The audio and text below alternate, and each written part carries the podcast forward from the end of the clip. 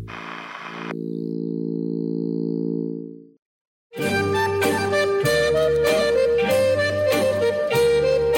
Salut à tous et bienvenue dans Teasing, le podcast où mes camarades et moi-même allons discuter films, séries, podcasts, bouquins, chaînes YouTube et sites internet. En gros, de l'objet culturel.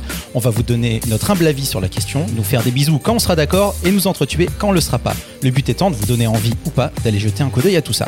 J'ai la joie, le bonheur et le plaisir immense d'accueillir mes petits chouchous d'amour. On va commencer par Alexia. Bonjour. Salut Alexia, ça va? Très bien. Un grand sourire qui illumine la pièce. Eh Suivi ouais. de Simone. Salut tout le monde Salut Simone. Parle bien dans ton micro Simone, sinon ça le fait pas. Salut tout le monde Merci. Et Romain, ici présent. Salut les amis. Ça, Romain, Oh, la avec un voix de la déprime. La voix de la déprime. Salut les amis. Bon, ben, on a fait les présentations. On va pas faire durer ça trop longtemps. Et on va commencer tout de suite avec les grosses recommandations, à savoir les films, séries, podcasts, euh, produits culturels que nous avons tous regardés, lus, écoutés pour en discuter. On va commencer avec un podcast qui s'appelle Tu seras un homme papa. On entend souvent dire que les enfants, c'est un sport de chaque instant.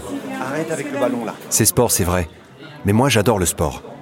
Et je renvoie plutôt bien la balle en général quand on me dit Oh, c'est rare d'avoir trois filles. Je dis oui, c'est rare, mais j'ai beau m'entraîner, je n'arrive pas à dire J'ai trois filles, oui. En fait, j'ai eu quatre enfants. Enfin, j'ai quatre enfants. Non. J'ai eu quatre enfants. C'est du sport. Tu seras un homme papa est un podcast de fiction d'Arte Radio sorti le 21 mai 2020, écrit par Gaël Leigh-Blang. Excusez-moi, excuse-moi Gaël si, si je dis mal ton, ton nom de famille. Moi, je pense que tu l'as mal dit. hein. Oui, bah oui, bah pardon. Les blancs Les blancs Leigh Blang, excusez-moi. Euh, réalisé par Sabine Zowisgian, je suis désolé. Zovidjian. Zovidjian, pardon, mais ça va. Et euh, Samuel Hirsch, ça dure 31 minutes, voilà. Donc, en gros, l'histoire, c'est Gaël Leigh-Blang, Leigh-Blang, pardon. Gaël, on va dire juste Gaël. Gaël. Gaël nous raconte euh, les 13 jours qu'il a passé avec sa compagne autour de la couveuse de Roman, leur fils né prématurément et souffrant d'une maladie rare. Entre le bonheur de la naissance et l'angoisse de la maladie, l'auteur nous plonge au cœur de l'inconcevable combat que représente la perte de son enfant. On est là pour quelque chose de très joli, mais d'un peu déprimant.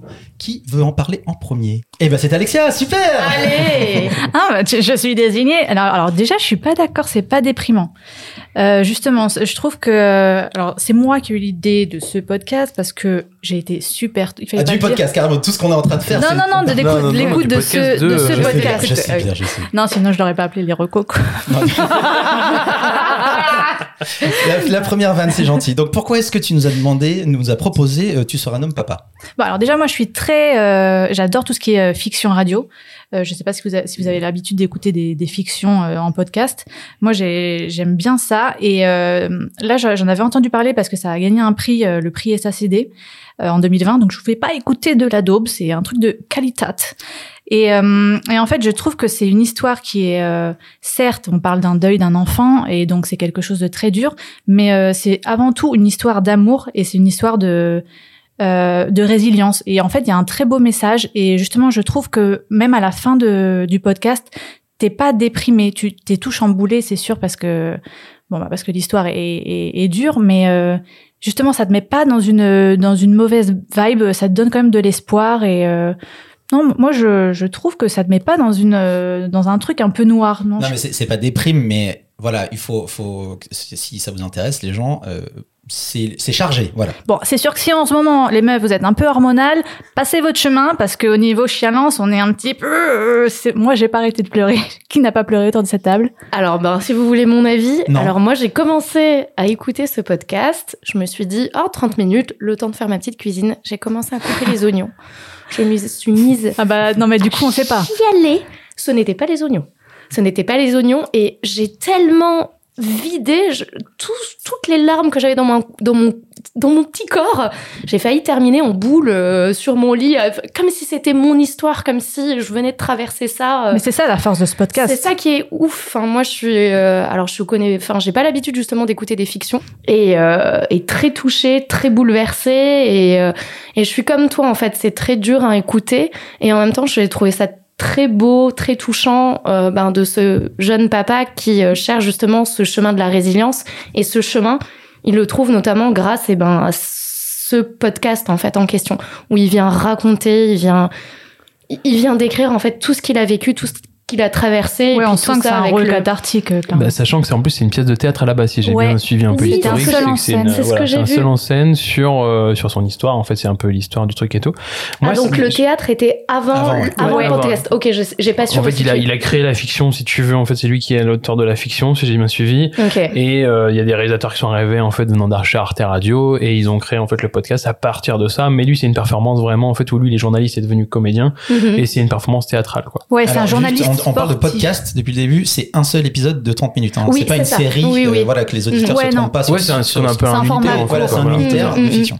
Effectivement, c'était un, c'est- c'était un journaliste sportif. D'ailleurs, euh, j'ai beaucoup aimé dans, dans l'écriture, on le sent, toutes les, allégories, Les allégories au du, du sport, ouais, c'est ce que j'ai Euh, relevé. on sent euh. que c'est ça aussi qui le qui le, le fait un peu surpasser euh, cette épreuve, c'est que à chaque fois il se donne des. Euh, on sent qu'il vit ça un peu comme c'est comme un match, comme un combat contre euh, Oui, cette comme mort si qui arrive. on devait le coacher justement pour euh, pour gagner. euh. Et donc il a eu un succès fou avec son euh, son seul en scène parce qu'il a été joué dans le monde en- entier. Je crois que ça a été joué Ah ouais. plus de 115 fois, etc. Puis en plus c'est un peu une histoire universelle hein, c'est un peu universel Mais exactement. Ah bah, la, euh, peur- c'est la- ça, la quoi. perte de ton gamin, effectivement, euh, c'est il y a rien de, de plus universel que ça. Et puis en plus, il y a ce côté hyper, enfin bouleversant où euh, il a déjà en fait euh, une ou deux filles, mince, je sais plus. Avant. déjà deux filles il a, voilà, non, il a une déjà après, deux filles. Et euh, donc sa femme, c'est quand même la troisième grossesse, donc euh, on lui apprend qu'il a un garçon. De ce que je comprends, son père était aussi un journaliste sportif, lui également. Donc on a aussi toute la fierté du père qui attend aussi l'arrivée d'un fils au sein du foyer. Et puis, ben, au Oui, c'est une euh, histoire de père-fils entre lui Ouais, et son voilà, propre père et, et cet homme-là qui va devenir père d'un garçon Ouais. et on sent que ça ça a une, Ça a symboliquement ça, a une importance euh, chez lui. hum, hum, hum. Alors moi, je vais juste rebondir un peu sur la forme, euh, parce qu'en en gros, donc déjà euh, sur Arte, euh, sur Arte Radio, ils présentent ça un podcast de fiction, mais c'est tiré d'une histoire vraie. C'est une auto-fiction. C'est une, ouais, voilà. Mais pour moi, euh, en fait, j'ai, j'ai, ça m'a, c'est extrêmement bien réalisé d'un point de vue Ah euh, ouais. design sonore. Il y a des ambiances partout. Le mix est génial. Tout est illustré euh, à l'image, euh, à l'image, pardon, au son. C'est tellement bien fait que j'ai l'impression on de le voir voit. un film. Oui, Ouais. on a l'impression d'y être voilà, en vous fait. allez pas Ouais. vous embêter du tout. C'est ultra malin, vraiment. Par contre, j'ai dû plusieurs fois me, me dire, c'est une, c'est, c'est, c'est, c'est une histoire vraie. C'était tellement euh, mis Oui. en scène que parfois ça m'a un petit peu, il y a un petit, un petit côté, et avec tout le respect que je dois aux, aux- aux gens qui ont fait ce, ce podcast, il y a un petit côté too much dans la mise en, en scène qui, moi, je trouve, prend trop de place par rapport à ce que ça raconte. Ah, tu trouves? Ouais. Moi, j'ai trouvé ça vraiment, assez et- authentique justement. ben, je sais pas, parce qu'il y a des fois, quand l'annonce, quand on lui annonce, quand l'infirmière lui annonce que le, ou le médecin lui annonce que le bébé est, est malade et que c'est qu'il va peut-être mourir, il y a tout un jeu de mix avec les voix, des histoires de, des trucs, comme tu disais, des rappels sportifs. Et je me dis, mec, mais en fait, pour moi, là, là si c'était que de la fiction, je serais d'accord, ok, ils enjolivent à fond. Là, vu que c'est une histoire vraie, ça m'a un petit peu, tu vois. Mais je te Ah. rejoins, il y a eu un moment donné dans mon écoute où je me suis dit, mais attends, c'est vraiment arrivé? En fait, je me suis auto-créé le doute, comme tu dis. Et je pense Ouais. que c'est le fait que ce soit Ben, tellement dans, tellement bien foutu. dans quoi. la reconstitution qu'on se dit, est-ce que ça n'a pas été écrit de toute pièce pour raconter euh, cette chose ou est-ce que ça, ça Bah, a moi, vraiment c'est, ouais, c'est, plutôt mise la mise doute. en forme où je me dis c'est tellement intime, ils en mettent tellement autour que ça, ça casse un peu ce truc d'intimité et ça Ah, fait vraiment fiction quoi. Moi, je, je rejoins Alexia parce qu'en fait, ça m'a pas dérangé parce que Non, je- je- en fait, j'ai l'incarnation en fait du personnage principal euh, qui donc forcément vit le truc et tout euh, le, est tellement bien écrit en fait que je, je ne je- je- j'ai pas de enfin tu vois en, en voyant vraiment la fiction audio aujourd'hui tel que c'est où c'est compliqué de le faire ou contrairement à Alexia en fait je n'écoute pas plus de fiction que ça où je suis plus du, sur du podcast classique en fait à l'audio et je, je recherche en fait de la fiction j'étais agréablement surpris. Je me suis dit c'est super chouette d'avoir en fait une sorte de qu'on appelle ça un, un pas un testament mais c'est une sorte d'histoire un conte c'est un conte en fait quoi c'est un conte. Hmm. tu vois il met tout tout est mis en scène c'est à dire que le, dès le départ où en fait il arrive en disant il va à la boulangerie avec ses deux filles Eh, elles ont combien de filles euh, les de, de Dr March elles en a trois quatre tu sais t'as ce truc là et en fait ça te met dedans toutes les allusions au sport c'est à dire que tout ce qui est lié aussi dès le départ il dit que je suis journaliste sportif en fait tout est imbriqué.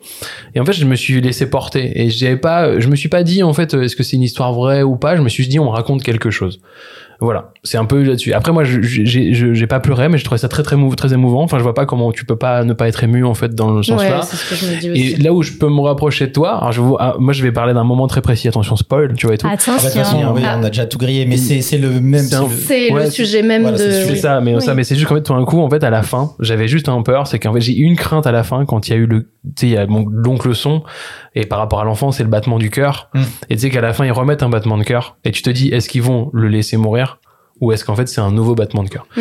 Et donc en fait ils ont réussi parce que je me dis ah non ils vont pas quand même pas le faire tirer. Tu sais c'était tellement en fait tu- comme tu dis c'est tellement en fait euh, viscéral parce que t'as tous les sons, les bruits d'hôpitaux ils sont très très forts que tous ces trucs là sont assez euh, sont assez marqués. Enfin tu vois t'étais vraiment dedans. Qu'à la fin quand il y avait vraiment ce bruit de de, de, de battement de cœur il y avait le bruit de battement de cœur, je me suis dit putain, c'est, euh, j'avais peur que ça aille être vraiment dans le too much, dans le Ouais. pathos, et pas du tout. Bah, justement, Ah, ouais, moi je trouve pas voilà. que ce soit Et- dans le pathos. Ah, je, je dis pas que c'est too much, c'est juste ça ça m'a ça m'a détaché du récit. Hmm. Dans le sens où, euh, mais en même temps, c'est c'est l'auteur et c'est ce mec-là qui, qui raconte, c'est lui la voix. Et je me dis, pour que le mec arrive à faire cette démarche-là, c'est que il a, il a digéré, enfin il a digéré, je sais qu'on s'en Oui, remet il jamais. a hein. déjà fait un mais on gros sent travail que, sur. parce que si euh, s'il avait fait ça genre deux mois plus tard, Non, le, pas le- ça aurait pas cette forme-là. Non. Ça serait euh, lui, le silence et la douleur quoi. Non, bien sûr. Et c'est ça qui est bien, c'est que c'est une histoire super triste et en même temps c'est super joli. Et, et pour rebondir sur ce que vous dites, moi c'est en fait le moment où j'ai été le plus pris et le plus touché, c'est pas du tout lui et son gamin, c'est quand euh, il y a une infirmière qui appuie sur le bouton pour arrêter le respirateur. Et moi je me suis dit putain mais j'aimerais tellement pas être cette personne qui appuie sur le bouton. Et Ouais. ça, là, là j'ai eu un et je m'en veux de pas avoir le même e pour euh, le gamin et son papa. Mais pareil, moi j'ai eu aussi énormément d'empathie pour tout le corps, Le corps euh, aussi médical le corps médical, de se dire, on n'a pas l'habitude effectivement d'entendre ce genre de, ben, de situation et, et heureusement, mais le corps médical qui doit venir délivrer ce genre de message, Et décider. Parce que ouais, le- décider, mais ils font des réunions, etc. J'ai appris que effectivement oh. tu- le droit français, euh, si, si- pour l'acharnement thérapeutique, c'est pour les enfants, enfin en tout cas pour ce bébé, les parents n'ont rien, enfin ils peuvent donner leur avis, mais c'est les médecins qui décident. c'est ouais, c'est le corps médical qui Et je décide. dis, ouais. je dis merde, il y a peut-être Oui, ils se réunissent, tu te dis, pour pas- prendre une décision de est-ce qu'on Ouais, est-ce puis qu'on puis continue l'aventure Oui, non très courageux euh, de- d'avouer aussi ce choix, euh, puisque ils sont euh, mis euh, face à, à des choix par rapport à, à la santé du bébé. Effectivement, s'ils doivent continuer ou, ou pas euh, à l'aider à maintenir en vie, malgré, en fait, plus t'avances dans le, ce journal de bord, plus t'apprends euh, bah, que le bébé va de plus en plus mal. Donc, euh, effectivement, tu vois. Euh, tout ce qui se passe dans leur tête, est-ce qu'on continue, est-ce qu'on continue pas, qu'est-ce qu'on dit à la famille? Parce qu'en fait, en parallèle, euh, tu reçois les SMS de, de l'entourage Ouais. et, et ça, c'est très touchant aussi. T'as les parents, t'as les amis. euh. Et en fait, euh, pour revenir sur ce que vous disiez, euh, ils ont gardé euh, quelques voix et quelques éléments du réel. Donc, euh, c'est là où c'est une autofiction, c'est que effectivement, il y a des choses qui ont été reconstruites, euh, qui ont été rejouées. Mais euh, alors, je sais pas si c'est la voix de réellement de, de, de la mère ou du père, mais il y a en tout cas, il y a certaines voix qui sont réelles. D'accord, ok. Ah d'accord, ok, ça je savais pas du tout. Parce que moi je, je me suis dit vraiment, euh, moi je me suis dit c'est des, c'est des comédiens, c'est des Alors oui, alors le, et le voilà, narrateur c'est lui, Oui, c'est dans. Et effectivement, il y a euh, le, le- dans le- l'affiche Arte Radio, il y a euh, interprété par. Hmm. Et il y a tout, il y a des noms. Donc euh, il doit y avoir des comédiens. Et voilà. Et moi j'ai, j'ai, euh, ouais, je trouve qu'ils sont pas tous égaux en termes de, d'interprétation. Mais Bah, alors là, c'est purement personnel. ça. Oui, voilà, c'est ça. Voilà, ouais, c'est, mais- ça n'a aucune incidence sur mon avis sur le- la chose. Euh, bon, en tout cas, c'est- enfin, en- c'est une, c'est une réussite. euh, C'est une belle réalisation. Ouais, c'est, euh, c'est- Ouais. génial. Moi, j'avais déjà entendu euh, Sabine euh, Zovidjian euh, qui, a, qui a fait de guerre en fils pour François Perrache. Et euh, si vous aimez un peu son, son style, euh, là, tu le retrouves un peu, je trouve, dans, dans, dans ce podcast aussi. Et moi, je vais juste vous le conseiller parce que je trouve que c'est unique. C'est-à-dire qu'en fait, c'est le, Ouais. c'est le seul objet, on va dire entre guillemets, parce que même en termes de vidéo, pas et tout, en termes de testament, enfin, de, plutôt de récit euh, qui soit vraiment personnel, que j'ai trouvé vraiment unique. Quoi. Enfin, j'avais jamais entendu euh, une fiction pareille ou Et avec le point de vue du père, en plus. Hmm. C'est Ouais, c'est le- très rare, je trouve. Ouais, le point de vue du père. Non, mais je sais pas, il y avait un truc qui fait que c'était aussi détaché. Enfin, c'était super intéressant. Enfin, je, je vous le conseille. Ouais, j'ai trouvé ça intelligent. sur Arte Radio, on a 4 pouces en l'air sur 4. Oui. magnifique. Voilà, très bien. Eh ben, on va enchaîner. Pour la deuxième grosse reco, on va parler d'un documentaire qui s'appelle Petite fille. Sacha, euh, depuis longtemps euh, maintenant, se sent pas ne c'est pas que Sacha se sent pas. Sacha est une petite fille. C'est une D'accord. petite Il fille se dans un dit- corps de garçon. Il déclare de- depuis qu'il est en âge de, de- est d'identifier en- son sexe, voilà. il vous dit toujours je suis une petite fille. Oui. Voilà. Euh, mais c'est pas qu'il me dit que je suis une petite fille, c'est qu'au départ, Sacha me disait euh, quand je serai grand, je serai une fille. Petite fille est un documentaire de Sébastien Lifshitz. Une fois de plus, désolé. Live shit. si j'ai euh, écorché votre, votre joli nom de famille. Euh, il est sorti le 2 décembre 2020 euh, sur Arte. Euh, et il est euh, trouvable sur la chaîne YouTube d'Arte en ce On moment. n'est pas sponsorisé par Arte. On n'est pas hein. du tout sponsorisé Ouais, par pas Arte. encore, en tout cas. Voilà, mais c'est pas notre faute s'ils font, s'ils diffusent des trucs cool. Pendant un an, le réalisateur a suivi le quotidien de Sacha, un garçon de 8 ans qui, depuis son plus jeune âge, se considère comme une fille. Nous allons suivre avec lui et sa famille son combat pour faire reconnaître son identité de genre. Voilà, je- le résumé est assez court, mais parce que le sujet est extraordinaire et très simple, en même temps très compliqué. Qui est-ce qui nous en parle? Mon doigt tourne et c'est Romain. C'est vrai, c'est moi? Oh, Oui. Bon bah d'accord, ok. Je... Euh, moi, c'est un, c'est un documentaire que j'ai bien aimé.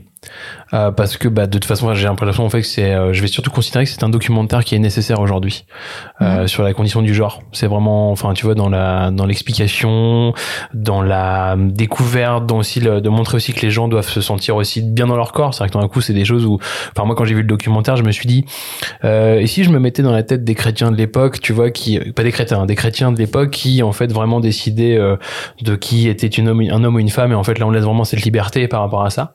Et j'avais déjà vu des documentaires de, de Monsieur Lifshitz en fait. euh, J'avais vu surtout. Euh, Adolescente Non, j'ai pas vu adolescente. J'ai vu un des premiers. C'était euh, c'était un documentaire où il allait voir en fait des personnes homosexuelles qui étaient Ah, assez les âgées. invisibles. Les invisibles. Merci. Excuse-moi, j'avais pas. Euh, Il a pas fait un documentaire aussi sur une trans euh, si, qui Bambi s'appelait Bambi. Ouais, c'est ça. Ah, je connaissais pas, Moi, j'avais vu les invisibles et tout. J'avais trouvé ça très, très bien. Voilà, c'est-à-dire qu'en fait, le, le dans l'idée en fait du, du documentaire, c'est que pour moi le fond est super intéressant, comme tous les comme tous les documentaires en fait de Lifshitz où vraiment il travaille sur le genre, sur l'homosexualité, sur la sexualité en général, sur des portraits. Et en fait, là, on a vraiment le portrait de cet enfant que moi je je trouve vraiment magnifique. En fait, dire que vraiment il y a un truc où euh, l'enfant, euh, ben dans ses gestes, dans dans sa façon d'être, en fait, ben paraît euh, d'un naturel assez euh, assez fort quoi et tout en fait c'est un aussi un comment on appelle ça un, un portrait de parent quoi c'est à dire que moi c'est la mère qui m'a vraiment touché Ah, mais c'est dans c'est ce le personnage principal. Mm. c'est le personnage Ouais. principal quoi c'est Ouais. vraiment elle m'a vraiment touché dans le sens où euh, bah j'ai vu le portrait de du- d'une mère qui se posait des questions et quand elle a demandé en fait à la pédiatre à un moment elle dit enfin la, à la psycho la, À la pédopsychiatre. pédopsychiatre, ouais.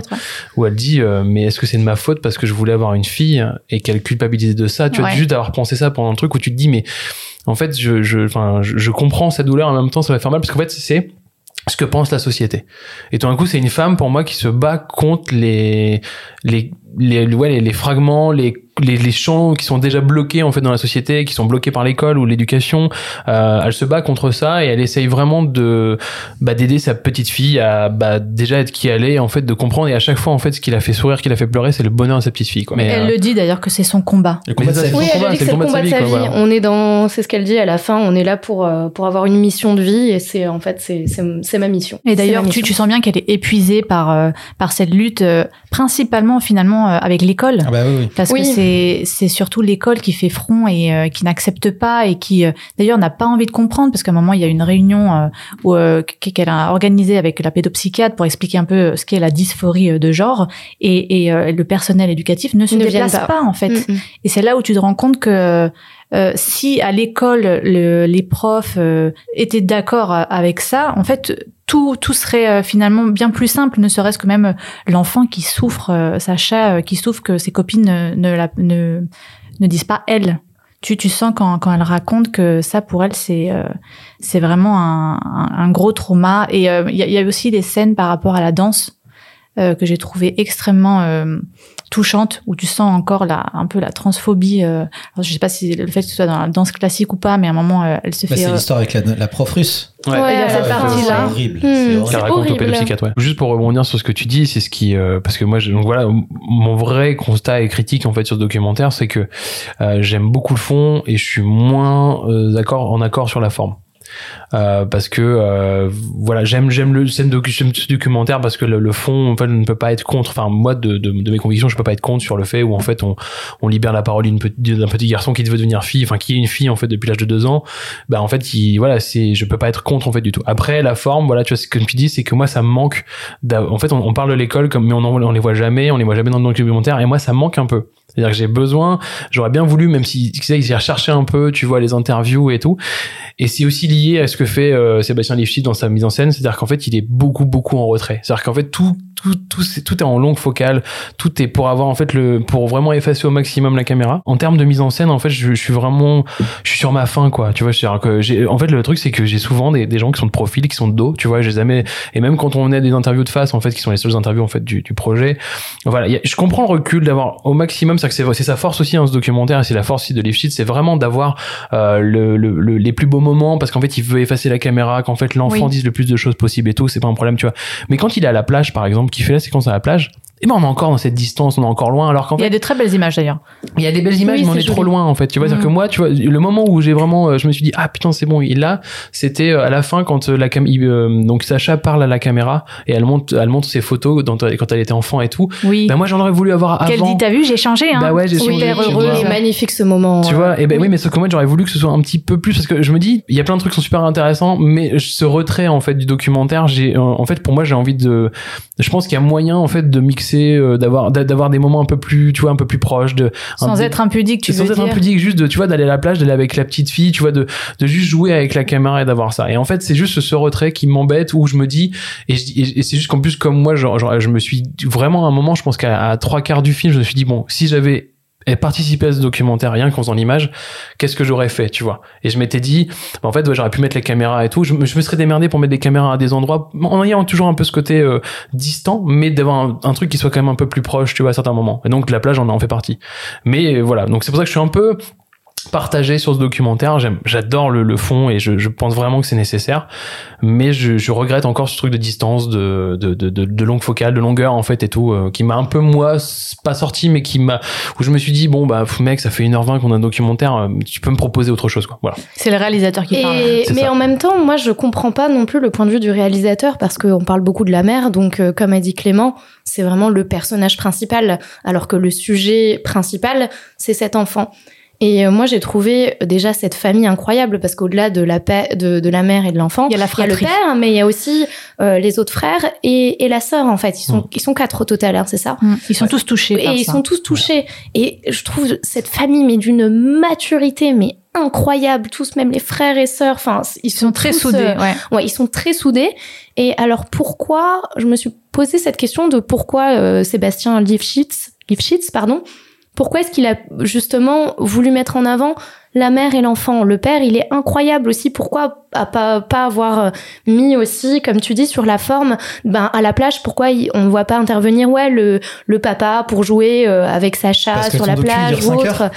En fait, le problème, c'est que tous les persos, ils sont non, très bien. mais Et- Sacha est tout seul sur la plage. Mais pourquoi cette image qui dure peut-être euh, une trentaine de secondes Pourquoi il n'y a pas le père qui est là en train de jouer dans les ai vagues peut-être? hein. Je Perso. sais pas, mais que, euh, je- il y a- pour moi, il y a de- suffisamment. Ils ont tous suffisamment une place. La grande sœur, elle est ouf. oui. le petit frère, il le est petit- beaucoup ouais. plus en Ah, il retrait. est très mais il y mignon. a, euh, il y a une séquence avec la maman où, où la maman lui demande est-ce que je fais bien de faire ça? Et le gamin, il lui dit bah oui, oui. Et Ah oui, j'ai pas euh, besoin de plus. Oui, Et le combat au quotidien, c'est la maman et Sacha. Le, Mm. le papa, il, il bosse. Il est super Il est absent, il, taf. le dit Il lui-même. le dit. Et donc, il n'y a pas besoin. En fait, et, et, et, et en plus, enfin, sinon, ça, ça durerait 30 ans, tu vois. Le, le oui, peut-être aussi. Non, ouais. non, et puis le, enfin, c'est, je pense qu'elles ont tous les deux, toutes les deux, une espèce de. Ils ont une relation très symbiose qui est forte. complètement ouais. dingue, et c'est ça le cœur du, du, du sujet, tu vois. Mm, mm, mm. Je pense. Après, moi, je, je rebondis juste sur le fait qu'il n'y ait pas le point de vue de l'école.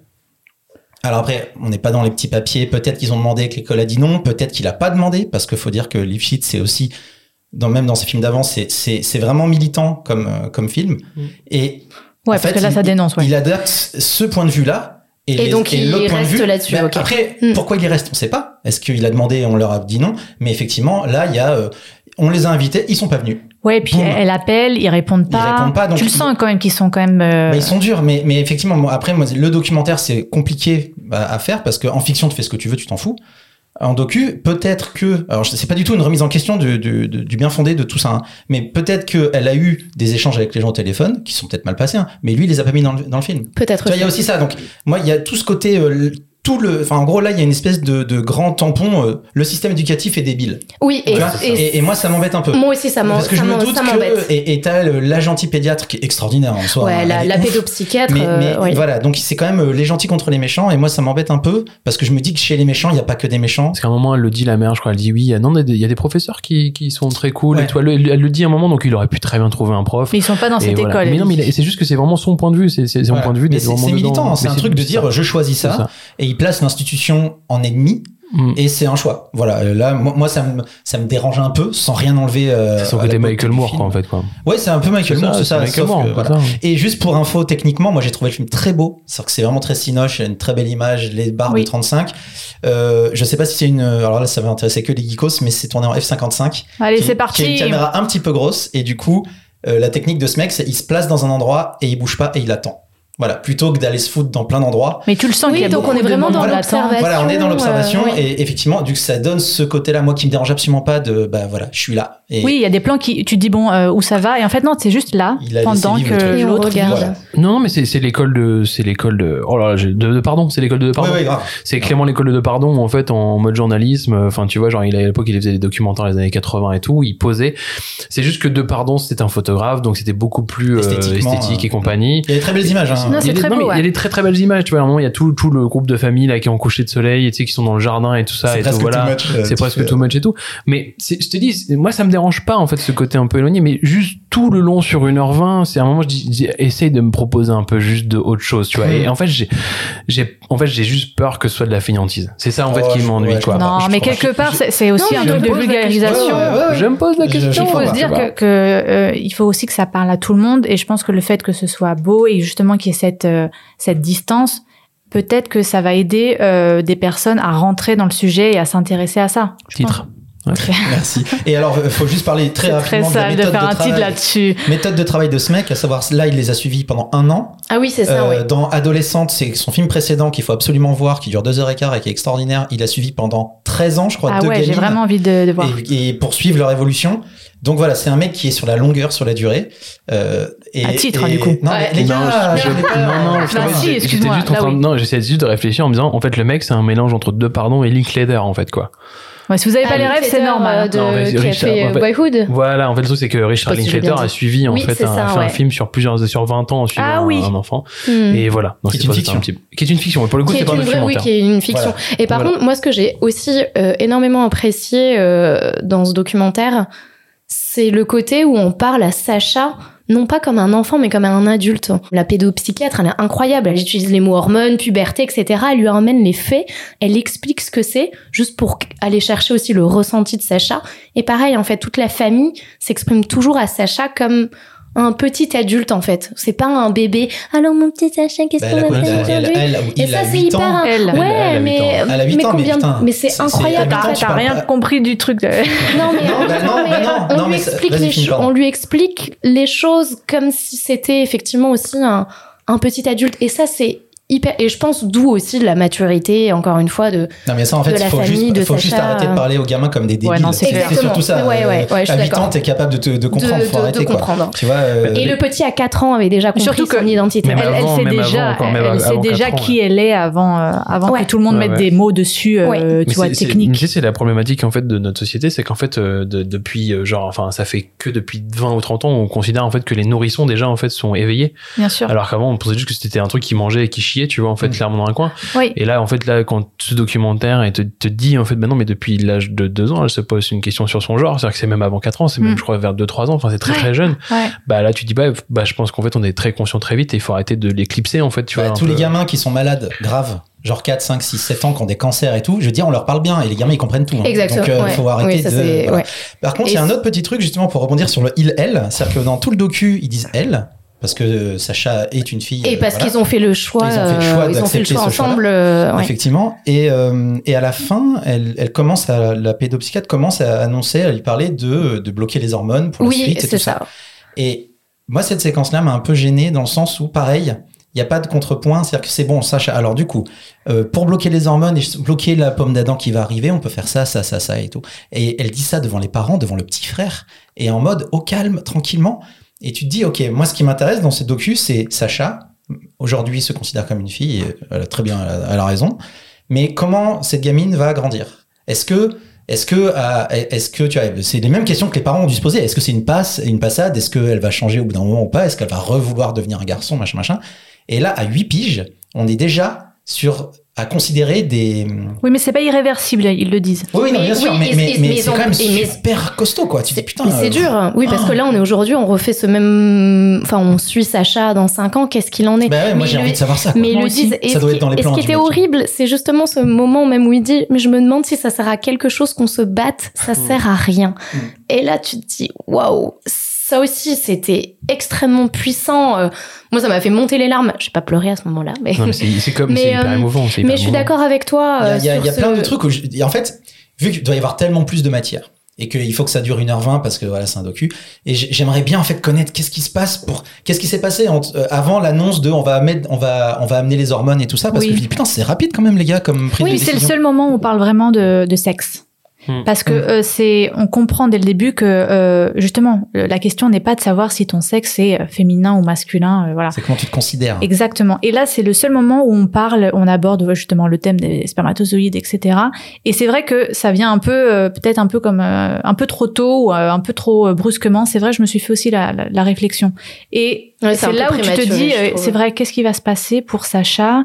Euh, Quels vont être ses choix? Mais bon, après, euh, c'est la vie. Est-ce Non, mais que ça nous c'est- regarde surtout. C'est la vie. et, euh, et qui doit prendre la décision? C'est surtout ça. Est-ce que c'est Sacha, là, à 8 ans, qui doit prendre la décision de stopper, comme tu dis, l'arrivée des spermatozoïdes? Non, mais ça, c'est quand est-ce elle que aura la les puberté? parents euh, Oui, mais Donc c'est pas elle, tout de suite. elle parle de mettre en place le processus Oui, oui, assez, tôt, assez hein, tôt. avant la puberté, je crois. Bah, Oui, parce que t'es obligé de préparer la en fait. euh, puberté, euh, c'est quoi? Laissons-lui Non, c'est 2, deux- 3 deux, trois ans, ouais, pour, ouais. euh, C'est- pour prendre une voilà. Donc il y a quand même des zones comme ça où j'ai- j'aurais Oui, aimé c'est en des savoir grosses plus. Tu décisions, fais très waouh quand même, mais mais cette gamine est tellement convaincue de son truc et et et y a la première fois quand la, la, la, la pédopsychiatre lui dit euh, et comment ça va à l'école? Et elle dit rien et que ça monte et qu'elle se met à pleurer sans rien dire. Mais putain tu Ouais, Ah, tu sens la et, et tu vois, et là, tu sens les, les darons euh, cons et les darons connes euh, de, de, de Kevin euh, qui se foutent de sa gueule à l'école en disant mais c'est un garçon, il a une bite, bebe. Et en fait, tu dis, et en fait, quand ce gamin il réfléchit, qu'il il pense à sa bite, ça le fait pleurer, ça le met mal. Bah, tu dis mais mec, mais laissez-le faire ce qu'il veut. En fait, on s'en tape. Laissez-lui mettre une jupe et il sera très heureux et ça sera très bien. Ah, Hmm. puis ce moment, Et- Et truc de ouf, c'est que sur la chaîne YouTube d'Arte, donc où il faut, où le film est disponible gratuitement, hein, les commentaires ont été désactivés Ah ouais? Parce que là, en, en vrai, Ah, c'est ouais. la pluie des, des gros cons. Mais vraiment, ça serait. Ah, euh, non, ça- mais ça me révolte. ça serait. euh, donc, les mecs, ils ont pas pris le risque. On dit pas de commentaires sur YouTube parce que ils savent très bien qu'ils vont. ça sert à rien. Non, non, mais non, non, ça sert à rien. Oui, Parce que le but c'est de montrer, c'est pas le sujet qui est infini. De toute débat. façon, là, c'est deux chapelles. Les, les gens ne se convaincront jamais. Donc voilà. Donc en tout cas, autour de la table, euh, on est super fan. Il y a quelques petits défauts ici par là. Ouais, bien sûr, mais c'est des, mais bien sûr. mais c'est des films nécessaires. Mais comme, mais comme le podcast, en fait, je pense que le pod, comme le podcast de, de Gaël, euh, comment tu dis Clément Les blancs. c'est c'est pas gentil. Les, les, Non. les blancs. Leg en fait, je pense que ce sont deux projets, parce que je vais les appeler des projets, en fait, parce que Oui. ça et tout, qui sont nécessaires aujourd'hui et qui représentent bien, je pense, 2020. Et Pédagogique. pas dans un le peu, côté ouais. euh, de la merde de 2020, mais plus dans les côtés où on change de génération et que c'est intéressant. Voilà. On va Moi, faire je pense bouger les mentalités. Ça ouais. fait bouger les mentalités et tout. Et, euh, et moi, pour finir, en fait, je- je- j'avoue que le moment dont tu parlais, où vraiment ça monte, enfin, tu Mhm. sens que ça monte, c'est vraiment la force de Sébastien Lifshitz, en fait, vraiment dans son truc et tout. Et je trouve, pour moi, c'est le moment qui présente plus le, le film parce que c'est c'est là où tu comprends toute la, tout le- toute la problématique, en fait, qui est à l'intérieur de ce corps, en fait, quoi, qui explose à un moment où t'y crois pas. Et les pleurs, ils sont tellement vrais. Ah, C'est-à-dire que c'est là, pour le coup, tu- c'est c'est vraiment, tu sens, Non, non, c'est Enfin, moi, c'était vraiment des souvenirs d'enfants que j'ai vu, même moi, tu vois, quand j'étais gamin, de pleurer, où en fait tu vois ce pleur, où en fait tu, tu lâches tout, quoi. C'est-à-dire que c'est pas le truc où quand tu pleures aujourd'hui en, en tant qu'adulte, t'as toujours ce truc de retenue ou pas. Là, c'est un pleur d'enfant Oui, et qui et se puis t'as, lâche, en fait. t'as un recul, quoi, tu, dis ça va passer. Quand t'as 7-8 piges, un Mm. malheur, c'est un malheur, quoi. C'est un C'est un truc malheur, énorme, ouais, ça c'est prend ça. toute ta place. Et là, c'est un vrai malheur. C'est pas juste on m'a volé mon goûter, et même et voler le goûter, c'est pas bien. Non, Euh, c'est- Ah, mais non, là, c'est au c'est- c'est quotidien. C'est un truc de ouf. C'est regardez-le, c'est sur euh, la chaîne euh, internet de YouTube de, de Arte. Ça s'appelle Petite Fille, et c'est très très bien. Et on passe à la. Tranquille, au calme. Le petit rototo qui fait plaisir. On va passer à la reco minute, à savoir une recommandation euh, faite par l'un de nous et, euh, et que les autres n'ont pas forcément vu, écouté ou lu. Et aujourd'hui, c'est Romain et euh, Simone qui vont nous parler d'Euphoria. Moi, je suis totalement exclue. I'd like each of you to get up and tell us a five minute story about your summer.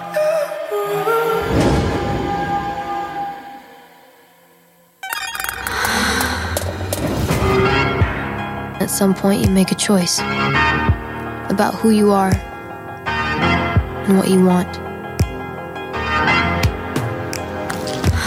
Et aujourd'hui, on a une collaboration entre Oui. Romain et Simone. Allez, là. Qu'est-ce que vous avez pour nous Tout à fait. Bah, en On va vous surprendre. Ah non, c'est vrai. Ah, Ah oui. Comment, comment ça En parlant dans le micro, en Simone parlant- Oui, on va vous Oh. surprendre. Quelle surprise Elle voulait me surprendre en me regardant, c'est pour ça. Ah, tu vois. ça. Ok. On a décidé de rester dans un peu euh, la même euh, vibes. Ah oui, dans la ouais, dans la même vibe. Bah, on s'est dit, on, hein. on s'est dit, non, c'est pas la même déprime, c'était plus, on veut bouger les lignes. Et euh, il y a une série qui, qui a bougé les lignes, en fait, à mon sens, voilà, qui, qui, qui s'appelle Euphoria, qui est une série créée par Sam Levinson et qui est une adaptation d'une série israélienne du même nom, qui est diffusée sur HBO depuis 2019. Euphoria, on suit le personnage de Rue, Rue Bennett, qui est une adolescente américaine qui sort de cure de désintox et fait sa rentrée avec ses camarades de classe euh, de lycée et qui eux-mêmes ont euh, quelques petits soucis comme des dépendances entre drogue, sexe, drogue, identité sexuelle, drogue, et euh, des problèmes liés à tout ce qui est aujourd'hui lié à tout ce qui est euh, réseaux sociaux, des problèmes de millennials. Jones. C'est ça.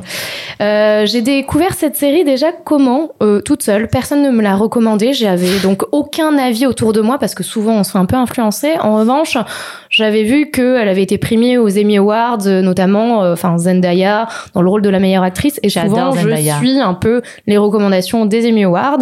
Et j'avais vu qu'il y avait plus ou moins des bonnes critiques sans vraiment les lire. Donc je me suis dit, écoute, je vais regarder. C'est une série qui m'a l'air un peu légère sur des adolescents euh, dans des lycées américains. On Légère, c'est vraiment le, le- le- Alors, pas le bon non, mot. non, mais moi je me suis dit, on est sur voilà encore un côté euh, lycée américain, les millennials, why not, une série à la euh, 13 Reason Why ou les euh, ou les séries un peu Netflix du genre, et en fait pas du tout. J'ai été littéralement emportée par la série. Euh, Zendaya dès le premier épisode, euh, je ne la connaissais pas avant, elle m'a littéralement bluffé cette cette enfin cette actrice une est très bonne actrice. incroyable. Elle a cette capacité en elle, en plus, je trouve, de, de pouvoir jeter ce côté enfant, femme-enfant et femme fatale. Elle est juste ouf. Enfin, c'est une actrice qui est, qui euh, méritée de loin et euh, ça, ça, pour moi, ça récompense. Euphoria, ça parle de ces millennials, mais de ces millennials qui, au final, je me dis, on a peut-être quoi On a que 10 ans d'écart. Oh, ne mens pas sur ton âge. Hein. euh. Je suis de 88, pour, euh, pour restituer à nos petits auditeurs. Je suis de sûre qu'elle allait 88. tiquer. Et je me dis, on a quoi On a peut-être 10 ans d'écart et au fi- final, on a, euh, comment dire Tu veux dire qu'il y a- il y, a un vrai. euh, Ouais, il y a un vrai gap entre, euh, ta vie mon, et mon leur vécu, adolescence. Ouais, c'est ça, et leur adolescence qui, je me, enfin, quand j'ai regardé cette série, je me suis dit, mais clairement, si j'avais, si j'étais dans un lycée aujourd'hui, dans ce monde-là en 2020, C'est la ben, je me comporterais probablement de la même façon.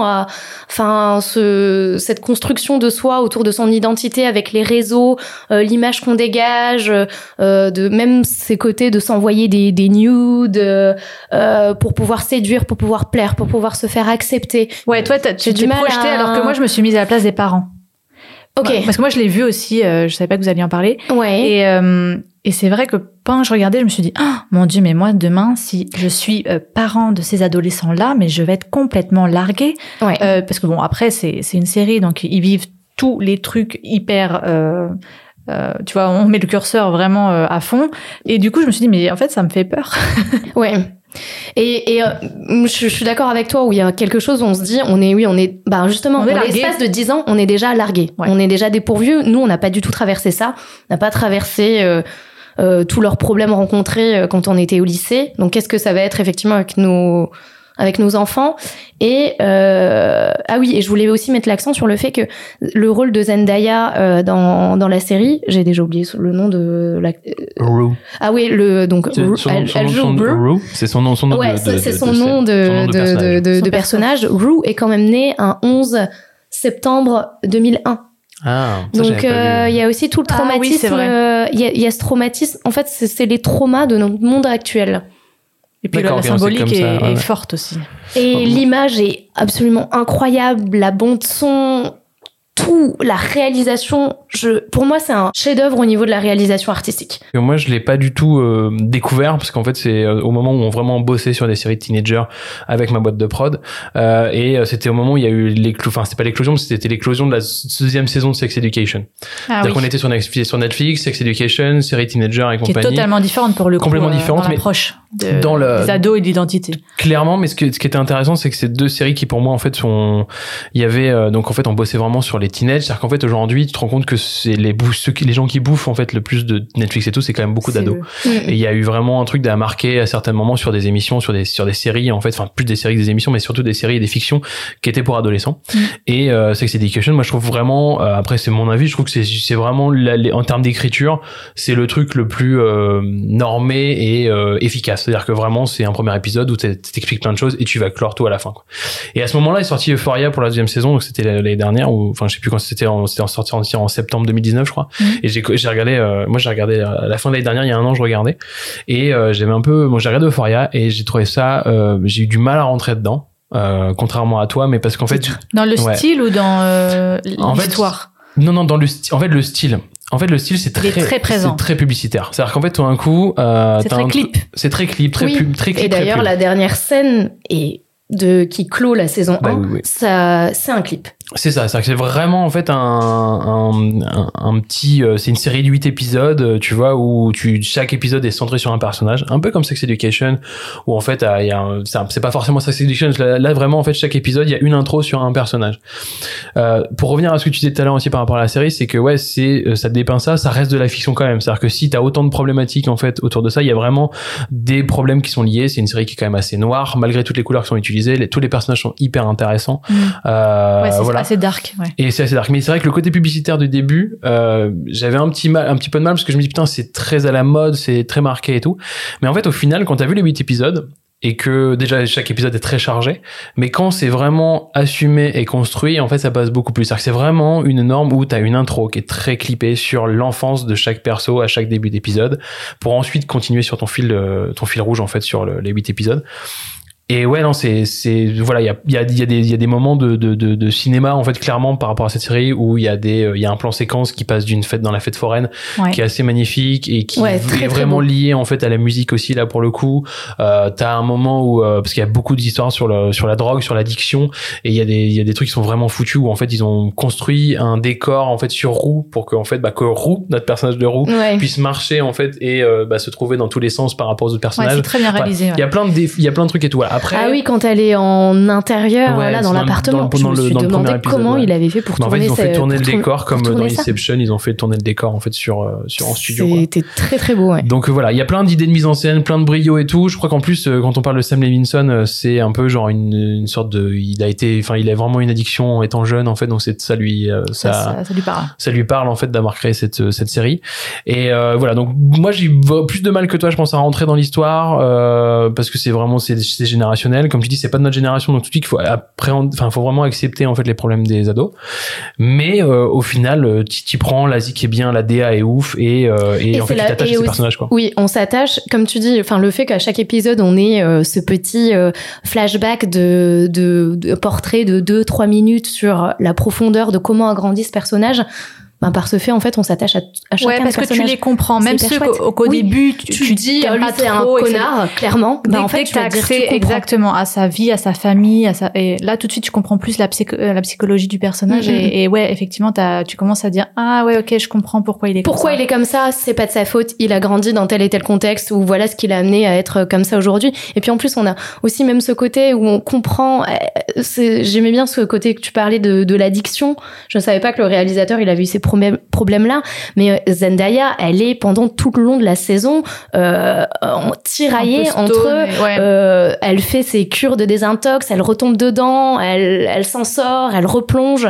Donc jusqu'à la fin, je vais pas vous spoiler de dire qu'est-ce qu'il en est de, de, de son cas à la fin. Et, euh, et aussi en parallèle, on n'avait pas parlé, mais la série, elle était primée au niveau du maquillage. C'est une des seules Ouais. séries, enfin même série ou cinéma, c'est la première fois de ma vie où je me dis, waouh, les maquillages sont ouf. Ouais, d'ailleurs, il y a même des tutos attention. pour refaire les Oui, maquillages voilà, ouais. de la série. euh. Ah oui, d'accord, Il y a- d'accord. ouais, il y a vraiment. une scène où elle est en larmes et puis, enfin, elle a ses larmes paillettes, Ouais, il y a de la euh, paillette bleu, partout, hein. bleu. C'est, en fait, c'est magnifique. Des couleurs sont Jamais folles. je, Ouais, ouais. non, mais Il y, y a- un vrai travail de DA en fait dessus Ah oui, qui, oui, euh, ah qui ouais. marche et tout, mais voilà, Mais en fait, fait exprès aussi pour faire passer ce côté très noir, je pense. Le côté que ce soit si beau, ça te fait accepter bah, justement ces addictions, ces, ces, ces, ces, euh, ces problèmes sur la sexualité, etc. Qui, je pense, si tout était trop noir, Ah ouais, après tu sors de là Mm. complètement déprimé. Là, je pense que le côté beau euh, te fait un peu accepter tout ça et t'arrives à avancer euh, avec eux dans, dans l'histoire. Mm, Ouais. Et on frise un tout petit peu de temps en temps. C'est un peu mon, mon seul reproche que j'ai à faire, c'est qu'on frise le too much. Mais dans le too much, dans le trop de tout, quoi. Trop, Trop d'émotions, trop de couleurs, trop de tout et tout. Euh, voilà. Mais il y a plein de trucs qui équilibrent. Pour le coup, en fait, en termes d'équilibre, moi je m'y retrouve et, euh, et je trouve que même les personnages un peu dégueulasses, bah, sont quand même intéressants. quand même mais ils hyper très- touchants. Mais ils sont Mais oui. très dégueulasses. Mais Ils c'est sont ça- très- qui dégueulasse est fait. chouette. Ouais. Moi, je m'attendais à ce que, effectivement, encore une fois, les personnages dégueulasses, notamment l'espèce de, de mec un peu beau gosse connard, euh, je sais pas, tu t'attends à ce qu'il y ait un renversement de situation, limite à ce que, je sais pas, il y ait des morts ou j'en sais rien dans cette série, tu te dis, tu peux t'attendre à tout. Alors que non, je trouve, on a toujours cet équilibre qui revient au réel, en fait. à- Je sais pas si réel c'est le bon mot parce non, que parce je ne traverse un pas seul ça, épisode et ce monde n'existe pas. Et ces ados Eh n'existent ben, pas. si, en fait. moi, Je moi, pas je Le truc, hein. c'est que c'est tellement esthétisé et en vrai, le, le, ce- ces persos-là, euh, en 2000, euh, en 2007, c'était dans Skins et en 97, c'était dans euh, Kids de Larry Clark qui fait que ça, que la, déprave, la Ouais. dépravation des ados. Et en gros, c'est il y a que, alors je dénigre pas du tout, mais il y a que l'esthétique et euh, juste les modes de consommation de drogue et, euh, et l'actualité autour qui changent. Mais le, les, les ados défoncés, éclatés, moi en fait, c'est Non, mais il y a des vraies Euh, questions d'identité quand bah, même. mais ils étaient déjà à l'époque, en fait. Enfin, tu Oui, vois, c'est- alors, oui. ça, ça, ne- ça ne veut pas dire que ces questions n'ont plus lieu d'être, pas du tout. C'est juste, tu vois, moi je me reconnais absolument pas quand, quand tu dis euh, sur le putain, on a que 10 ans de différence, et pourtant, ben en fait, si. Enfin, tu vois, moi, c'est Bah, juste que là, c'est romancé, c'est romancé. Euh, si t'as pas des vrais problèmes, t'as pas de série parce que c'est chiant. Et, et, euh, et moi, en vrai, les, les gamins de Larry Clark en 97 me dérangent plus parce que ils existent pour de vrai. Ouais. Et c'est vraiment, vraiment, vraiment craignos. Là, tout est pub. euh, et en plus, Mais donc c'est la forme qui t'a gêné. bah c'est ça, ça me gêne pas c'est Parce juste que Larry Clark, c'est beaucoup en fait plus ça brut, me, euh. ça- mais en fait tous les pour moi il y, a- pas que la gamine là, dont on parle depuis tout à l'heure ils sont tous gueudins en comédien parce que là on parle que d'elle mais Oui, c'est vrai, Ah oui, la oui. Jules dans le casting. puis, en euh, plus ouais, elle, le elle est casting, pas sur ce premier épisode moi j'ai vu que le premier donc là je parle un petit peu je fais mon connard mais bon Allez, c'est parti. Il en faut mais c'est vrai que pour moi, c'est le digne successeur de, ce style-là, qui le, le trash teen, tu vois, et euh, réactualisé avec la technique et les moyens euh, qu'on a aujourd'hui et les thématiques qu'on a aujourd'hui. Mais ces gamins-là, ils sont pas pires que ceux de 97. Non, mais non. Alors, je suis d'accord avec toi. Donc, tu ne peux juste pas dire que ces gamins n'existent pas. Je pense que de toute façon, à travers de toute une vie, il y aura toujours une crise d'adolescence. Il y aura toujours du trash teen. Il y aura toujours de. C'est, c'est le pire moment de, de, de ta vie. T'es dans le passage de, d'un monde de l'enfance au questions, monde ouais. adulte. Donc, tu te cherches toujours. Donc, il y a toujours eu des problèmes, même des, des, des problèmes de Ah, drogue chez les adolescents pas. hein. drogue, alcool, mais aujourd'hui, on met en avant quelque chose qui existe aujourd'hui chez les jeunes, mais que nous, on n'a pas justement euh, traversé. C'est ces questions liées aux réseaux sociaux, Oui. liées aux messages, etc. C'est ça, en fait, qui traverse et que nous, on n'a pas traversé. Et comme dit Alexia, euh, oui, si c'était mes enfants aujourd'hui, comment est-ce que moi j'aborderais ça? Comment j'aiderais mon enfant à se construire dans son identité ou Ah bah, bien à sûr, se mais j'ai dégager pas attendu des... cette série pour avoir ces problèmes-là. C'est- Les c'est gamins sûr. qui se font brûler parce C'est, qu'on leur met des euh, dislikes sur, sur euh, Instagram, euh, ils- c'est pas avec, avec cette Mm. série qu'ils sont arrivés. Non, Mhm. mais je dirais plus que ça ressemble au, au frère Scott, mais en mode trash, en fait, cette série, tu vois. Oh, t'es dur. oui, c'était comme Ah True ouais, Blood, qui était ah juste là là. Twilight, mais pour les Mais adultes. Non, non, non. Mais non, mais en fait, le truc, c'est que je suis d'accord avec toi. En fait, j'avoue que moi, si j'étais resté au premier épisode. Oui, mais c'est ça, je parle en faisant le connard. Non, non, non, euh, mais en fait, le truc, c'est pareil. C'est comme je dis, c'est juste qu'en fait, c'est tellement marqué, en fait, le, le, le- toute la DA, en fait, de cette série est tellement marquée. Et je te dis, elle est vraiment dans la tout mal. C'est que moi, j'ai vu un épisode, voire deux, avant de reprendre. Et on m'a dit, non, mais vas-y, continue. Et là, ouais, j'ai continué et j'ai accepté, en fait, ce, ce truc-là. Si tu ne l'acceptes pas, tu ne pourras pas y aller. Mais ça prend tellement de place. Et c'est- au final, en fait, quand tu l'acceptes, ça fonctionne, mais parce que il y a vraiment un équilibre en fait qui fonctionne, et surtout les personnages sont quand même bien, bien écrits. Du coup, pour clôturer, je vous invite aussi à regarder, euh, si, euh, si vous avez donc euh, regardé et aimé la saison 1, ils viennent de sortir un épisode spécial en attendant la saison 2. Ah, j'ai pas vu Euh, encore. L'épisode spécial euh, est sur le même format, il dure 50 minutes à peu près. Et euh, incroyable aussi parce qu'on est vraiment sur un, bon, on appelle ça de toute façon, oui, un huis clos, où en fait on retrouve le personnage de Rue et euh, le mec euh, qu'elle rencontre, euh, le Renoir qu'elle rencontre, tu sais, dans ses, dans ses réunions euh, Mhm. où elle doit participer, j'ai perdu le nom de son personnage. Et en fait, c'est un huis clos de eux deux, juste la veille de Noël, où ils se retrouvent dans un restaurant. Et c'est 50 minutes, en fait, d'échange entre eux deux. Et surtout, avant Noël, regardez-le, puisque ça se passe justement la veille de Noël. Donc, euh, Mais il y aura pas de Noël C'est cette bien, année. on ah oui, mince, euh, ah oui, grave, ah Donc oui. euh, super, Eh merci ben oui, beaucoup. pardon. Eh Euh, ben, Au niveau du de la coup, chronologie, on est impec. Euphoria, c'est cool, euh, mais c'est trash. Euh, si vous voulez des, des gamins, euh, un truc très beau avec des ados qui se défoncent, euh, bah, Regardez allez-y, c'est Voilà, sur, euh, sur euh, OCS. OCS, ouais, Oui, c'est OCS. C'est OCS. Et on va euh, enchaîner avec la reco de la commune. Alors, une communauté qui n'existe pas, vu que c'est notre premier épisode. mais te du coup, pas. chut, on va pas le dire. Mais du coup, ce sont, on a demandé autour de nous, on dire euh, les copains, de quoi vous voulez qu'on parle? Et on nous a demandé de parler de The Queen Gambit, et en français, le jeu de la dame. Pouvez-vous dire au lecteur de Life ce que ça fait? Je veux dire, être une femme au milieu de tous ces hommes. Euh, je m'en fiche. On n'est pas tout le temps en compétition. Les échecs peuvent également être magnifiques. The Queen Gambit, le jeu de la dame, est une mini-série créée par Stock. Par Stock Frank, pas du tout, par Scott Frank et Alan Scott, d'après le livre éponyme de Walter Tevis. C'est sorti euh, sur Netflix en octobre 2020 et c'est une mini-série de 7 fois 1 heure. En gros, ça va de 56 minutes à 63, 64. Et qu'est-ce que ça raconte? Ça raconte euh, l'histoire d'Elizabeth Harmon, une jeune orpheline qui se découvre un immense talent pour les échecs. Nous allons la suivre euh, de ses débuts alors qu'elle joue avec le concierge Bougon de l'orphelinat où elle vit, jusqu'aux plus grands tournois mondiaux auxquels elle va participer quelques années plus tard. Le jeu de la dame, c'est le plus gros succès de Netflix de l'histoire, selon les chiffres de Netflix. Ah ouais? Ouais, alors je, je place ça parce que c'est important. euh, c'est vraiment le gros carton Netflix. hein, on en parle parce qu'on nous a demandé d'en parler. Et euh, en gros, Netflix avance euh, 64 millions euh, de spectateurs pour le jeu de la dame, ce qui est quand même monstrueux. Après, attention à prendre avec des petites pincettes parce qu'on ne sait pas si S'ils nous mentent. Non, non, c'est pas ça. En fait, c'est que on sait pas si c'est les gens euh, qui ont vu la série entière ou si c'est parce qu'en fait, un vu chez Netflix, c'est à partir de deux minutes de, visi- de visionnage. Ah. Donc on sait pas si c'est en plus sur un seul épisode ou sur tous les épisodes. Donc de toute façon, c'est un énorme carton, mais faut faire attention avec les chiffres qui sont avancés. Donc qui veut commencer autour de la table? Romain peut-être? Non, Alexia, elle a Ah, pas envie. Non, non, non, Personne non, n'a vraiment envie de non, parler de ce si. truc. Si, si, si, vas-y, moi je vais, je vais, je vais commencer, je vais commencer. Euh, alors, euh, le jeu de la dame. Voilà, déjà le nom en français. Je, Déjà le, voilà, le nom est en tellement français. teubé. Le On jeu va- de la dame. J'ai- on en fait, parle d'échecs, pas de dame. Enfin, non, mais en fait, c'est parce que c'est le jeu de la dame, tu sais, de Oui, la mais j'ai- dame. Ah, la bien compris, madame, je suis d'accord avec toi, oui, c'est c'est c'est le pas- jeu de mots, euh, La traduction est mauvaise, ouais. Ouais, The Queen Gambit. Mais euh, non, en fait, ce qui est intéressant, c'est que moi, je crois que je l'ai. En fait, le- ça fait un peu partie de toutes ces séries ou de tous les films, parce que maintenant on parle que de séries, alors qu'avant il y a des films aussi, euh, qui étaient euh, où en fait, bah, dès qu'on en parle trop, bah t'as pas envie de la regarder parce que tu te dis il y a tellement une attente que j'ai Je peur suis d'être d'accord. déçu. Donc voilà. Donc en fait, je suis parti un peu dans ce principe où je me suis dit, bah, je vais aller regarder en disant, mais pourquoi ça a fait beaucoup de bruit? Parce que ça a vraiment beaucoup de bruit. Je vais même te dire, en fait, que, là, c'est ouf, hein, c'est que j'ai une stagiaire, là, qui a 18 ans.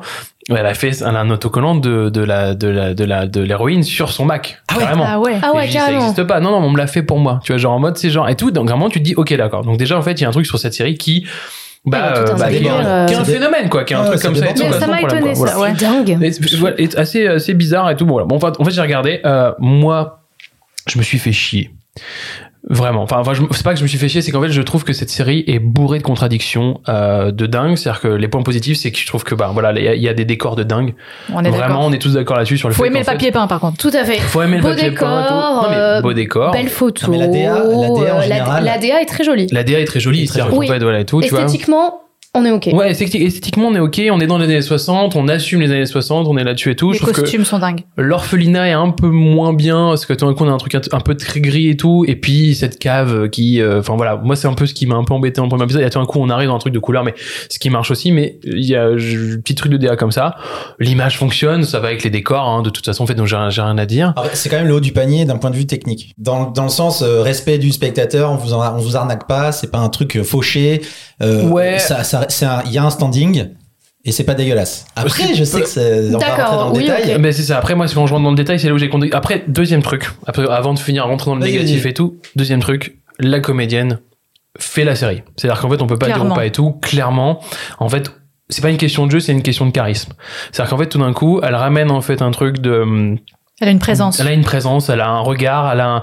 en fait elle est hyper cinégénique Elle et a tout une tronche, coup quoi. elle a une tronche ouais, elle a une et, gueule. et pourtant elle est pas euh, c'est euh, il y a un truc c'est parce que tu sais j'ai regardé un peu je me dis tiens, c'est marrant parce qu'elle est pas parfaite et tout et il y a un Ah, truc non, avec sa bouche tu Ah, sais dès- qui- En fait, elle sourit jamais. Parce que quand elle sourit, elle perd tout son charme. Moi, c'est ce que j'ai dit, c'est qu'elle est belle, mais pas baisable si j'étais. Oh, non, mais non. Ça va pas.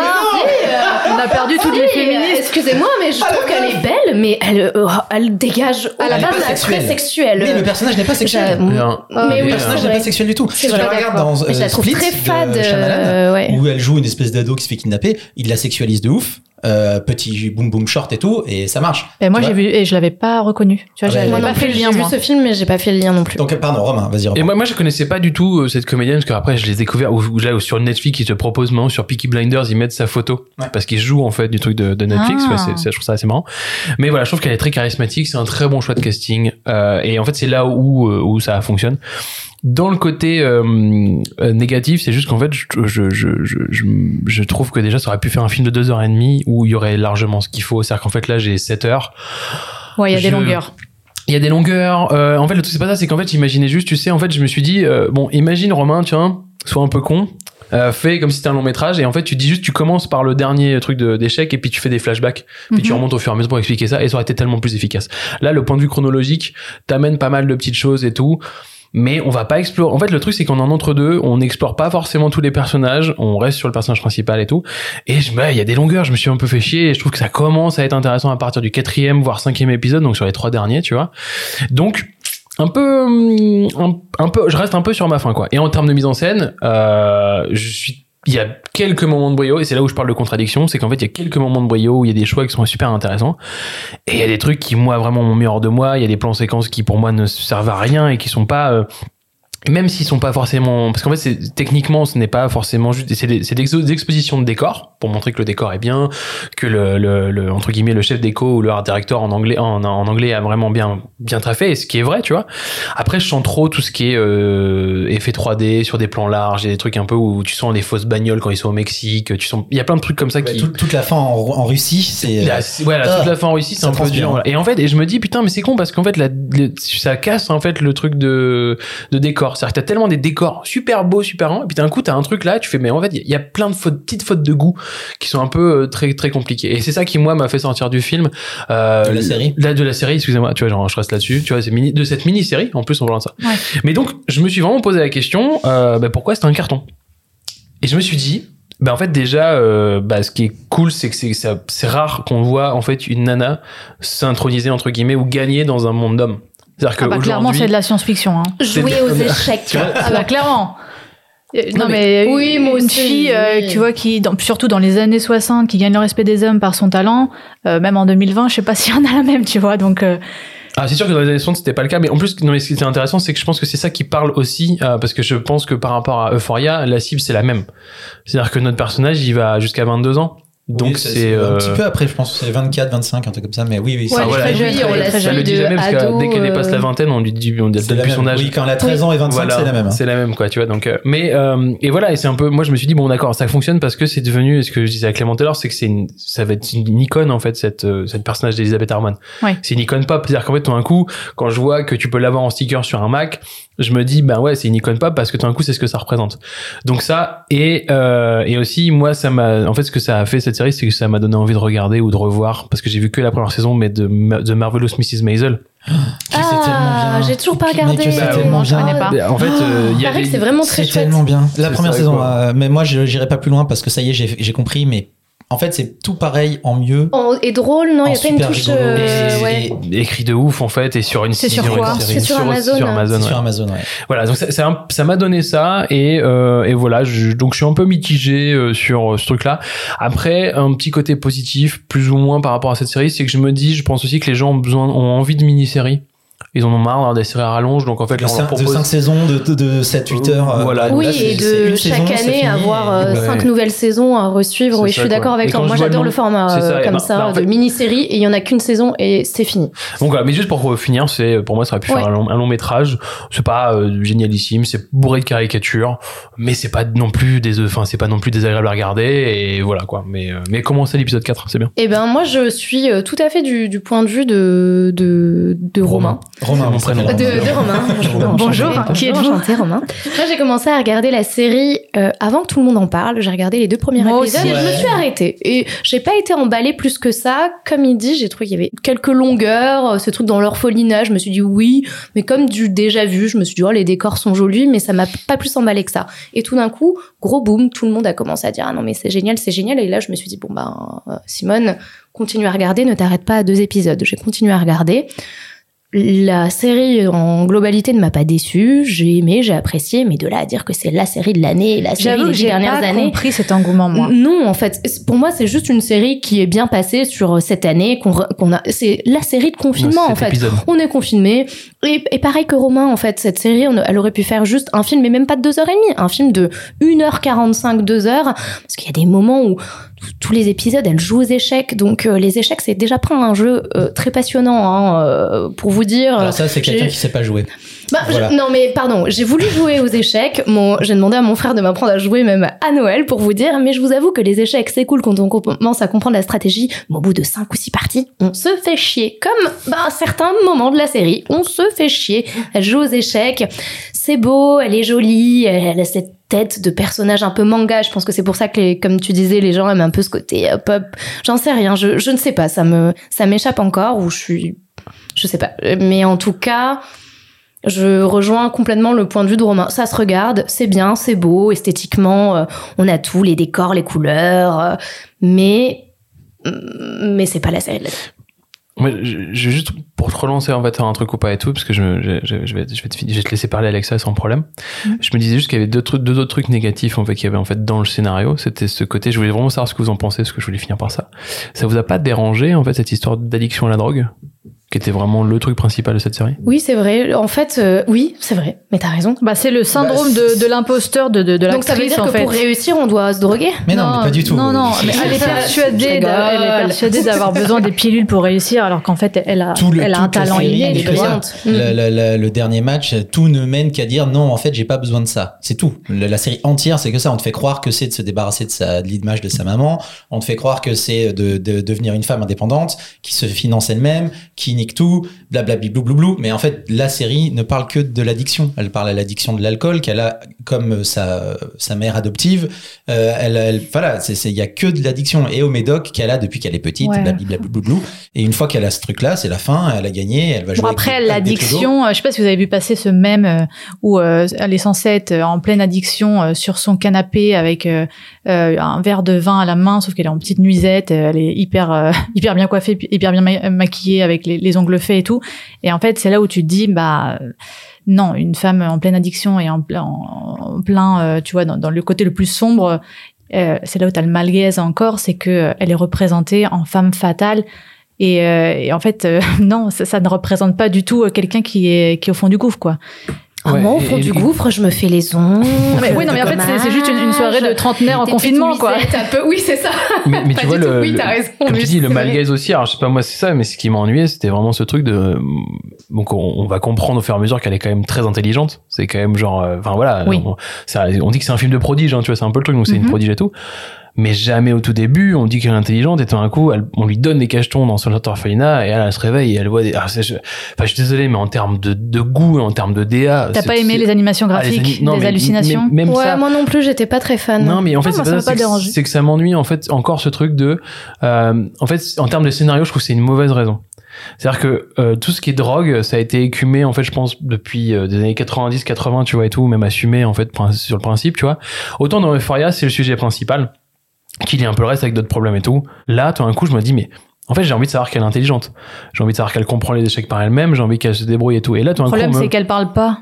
Oui. Elle ne Ouais. dit rien, il y a très peu de dialogue, on, on a très peu accès. Elle est très mystérieuse et je pense que ça joue là-dessus.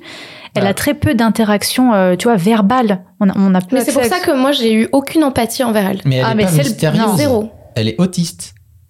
Non mais c'est même pas une vanne. C'est un- mais bien sûr que c'est. C'est un personnage autiste. C'est un personnage qui est entièrement bloqué dans son monde. Que pour cre- pour crever la bulle, il faut jouer aux échecs avec elle. Bah, c'est la seule Elle chose qu'elle comprend. De moins en moins au fur au fur et à mesure de la série. Mais en fait, le, le moi c'est ce que je trouve couillu de leur père, de leur part, pas de leur père. De leur père. Euh, c'est que ils aient fait un, un perso principal comme ça. Qui est fermée pendant tout le film et sur 7 heures, elle ne sourit que deux fois et demi et c'est tout. Et elle dit le minimum de phrases qu'il faut dans une de, mots dans une phrase pour être comprise. Elle prend la décision en deux secondes, elle pleure quasiment jamais et quand elle se met une race et quand elle est pas bien, elle est assise manucurée dans son fauteuil. Alors, je dis pas que il y a peut-être faute de goût, mais moi je trouve ça ultra ouf de pas plonger dans la mille millième interprétation et vision d'une nana ou d'un mec, on s'en fout, qui est en dépression et qui est au fond en train de boire son truc, pleurer, s'ouvrir les veines et tout ça. Tu vois, c'est que c'est un perso qui s'est tellement bétonné pour euh, encaisser ce qu'elle avait à encaisser qu'elle est plus avec nous en fait. Et c'est à la fois un, un truc moi que je trouve couillu et à la fois le problème parce qu'effectivement tu peux être distant avec le perso. Mais c'est c'est là où je dis où c'est bourré de contradictions dans le sens où euh, ça veut comme être moderne en présentant un personnage féminin assez fort, en présentant donc quelqu'un qui est autiste, quelqu'un qui se tape des moches. Parce qu'à un moment, Ah oui. tu vois, je tape pas forcément le beau gosse, même s'il y a toujours ce Et mec. le saviez-vous que c'est euh, Le mec d'Harry Potter, ouais. C'est c'est le mec d'Harry Potter. Et le de Love Actually aussi. J'ai pas vu Harry Potter. T'as pas vu Harry Potter Non, t'es- Ah, Allez-y, on enchaîne, Ça sera le prochain oui, podcast, c'est pas Dudley grave, on d'Harry- part. c'est le c'est le cousin c'est le cousin d'Harry Potter et euh, et ouais donc il est enfin tu vois il y a tout Dudley. ça qui est moderne et d'un autre côté ce truc ouais comme je dis où il y a toujours le male gaze qui est quand même là derrière en fait c'est un peu derrière où tu te dis mais enfin enfin je sais pas il y a un truc Le qui... male gaze c'est quoi pour les gens qui savent pas Ah oui, je le male gaze, c'est le regard. euh, moi, ce que j'ai, alors, pour la définition du male gaze, c'est la présentation de la James Bond girl qui, qui sort de l'océan. C'est-à-dire qu'en fait, il y a toujours James Bond qui est sur la plage, qui va regarder la James Bond girl qui sort et on va avoir un gros plan sur ses cuisses pour remonter sur elle, montrer qu'elle a un maillot de bain et tout. C'est le regard C'est masculin. le regard masculin. Et en fait, ce truc, c'est que cet exemple-là, ça ne peut pas être fait, entre guillemets, c'est que forcément masculin, parce que si c'était, quand James Bond sort de l'eau, il n'est pas filmé comme ça. Il y a que dans les derniers James Bond où il Il a a que dans commencé. Casino Royale où il est, Voilà. où il est filmé et sinon comme ça. avant c'était pas le cas. C'était vraiment en fait on est dans le personnage masculin et tout. Donc le male gaze c'est vraiment le regard masculin, donc des réalisateurs, des femmes. producteurs sur les femmes et euh, pas sur les personnages en général, tu vois en Mhm. fait de base quoi. Et là. Bah, on est sur un truc qui est entre les deux quoi. Voilà. Et après moi il y avait aussi ce truc où euh, le, le jeu de la dame, le jeu de la dame comme ça je dis c'est un peu mieux et Le tout. jeu de la Le jeu de dame. la dame là, euh, c'est quand même un film de sport. Enfin, c'est quand même une série de sport. J'ai dit un film encore. Je suis désolé vraiment parce que je pour, pour moi c'est vraiment un scénario de long métrage, mais c'est une série de sport. C'est-à-dire qu'en fait tous les tous les tous les, le, le truc c'est vraiment les des compétitions en fait qui sont rallongées et tout. Mais j'ai un problème, c'est qu'en fait moi dans le- les films de sport ou dans les séries de sport en fait en général, bah j'aime bien le l'adversaire, j'aime bien l'adversité et tout. Et en fait là l'addiction bah prend le pas et j'éclipse complètement les adversaires qui deviennent au fur et à mesure en fait ses alliés et que euh, j'ai commencé seulement à m'intéresser en fait à la partie d'échecs quand il y a eu à, à avoir un commentaire un commentateur Mm.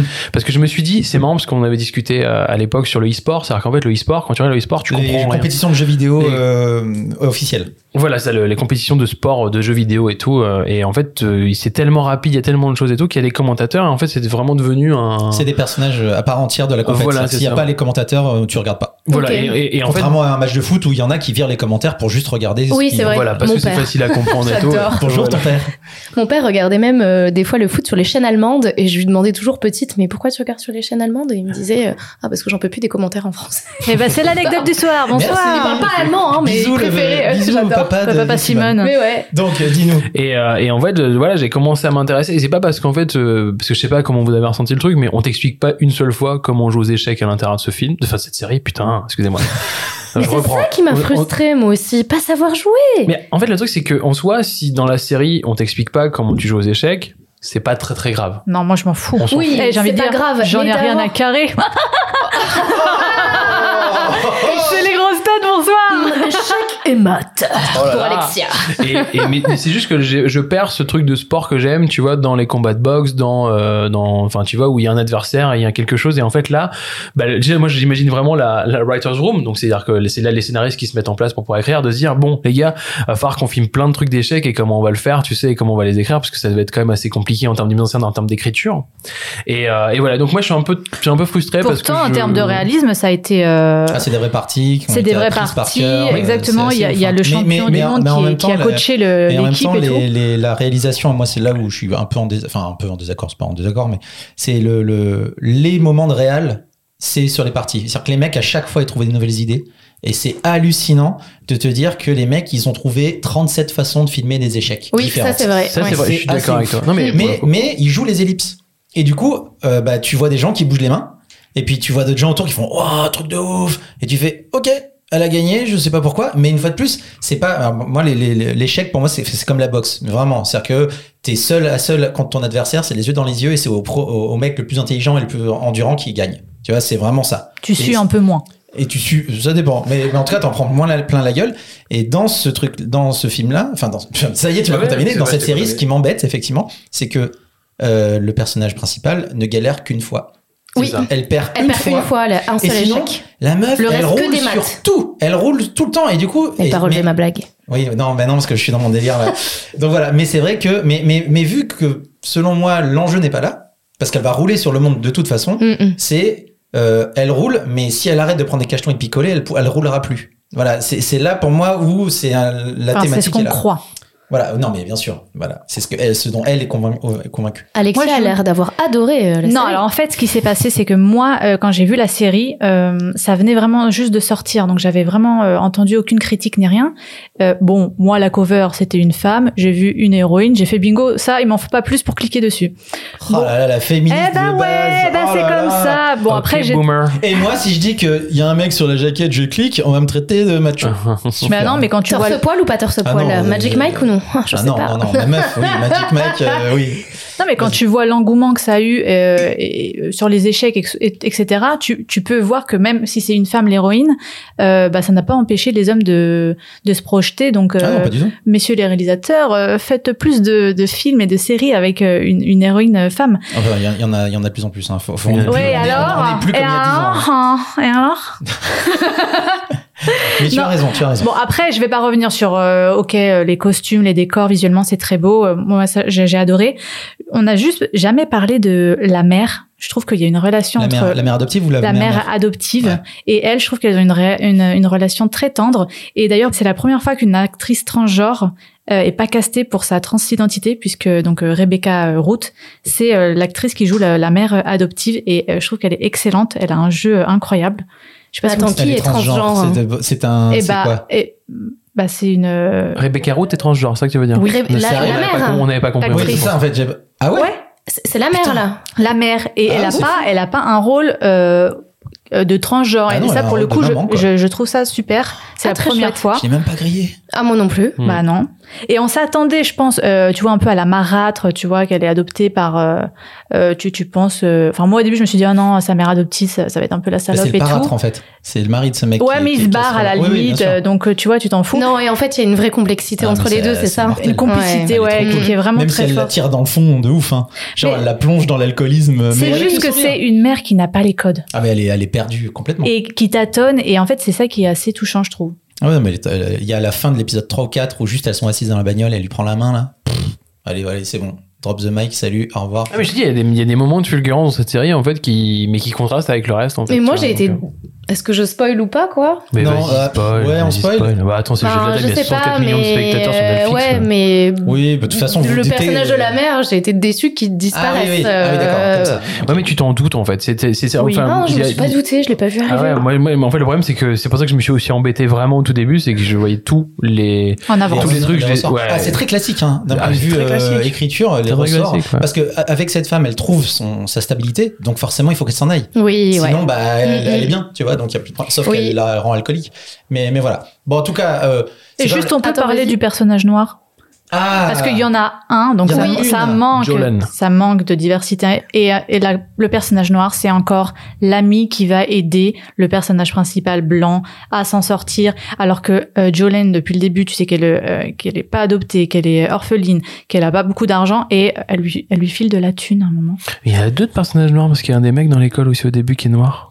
Oui, c'est le, le concierge là, Ouais. mais il sert à rien. Non mais arrête. non mais là il me cherche, c'est pas possible. Bah oui, là, sûr que je te cherche, je suis d'accord Et avec en toi. fait, j'ai trouvé ça dommage qu'on n'exploite pas plus euh, bah, cette relation parce que en fait j'étais plus attachée à Jolene que, que à Mhm. Beth. Bah, parce qu'elle est humaine, en fait. Exactement. Tu vois, elle est sympa. En plus, la comédienne est très bien. Donc, euh, voilà. Non, non, mais oui, effectivement, euh, petite carence de personnages afro-américains.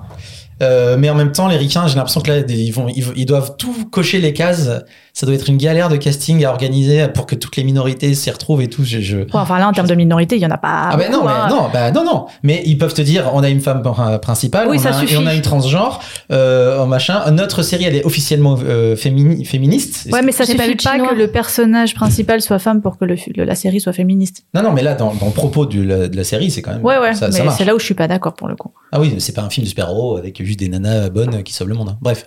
Euh, donc, en gros, c'est c'est bien. C'est pas mauvais, en tout cas. Oui, c'est jeu de pas. dame, Ah c'est pas non, nul. oui, oui, ça C'est se, pas re- nul. ça se regarde. C'est pas un échec.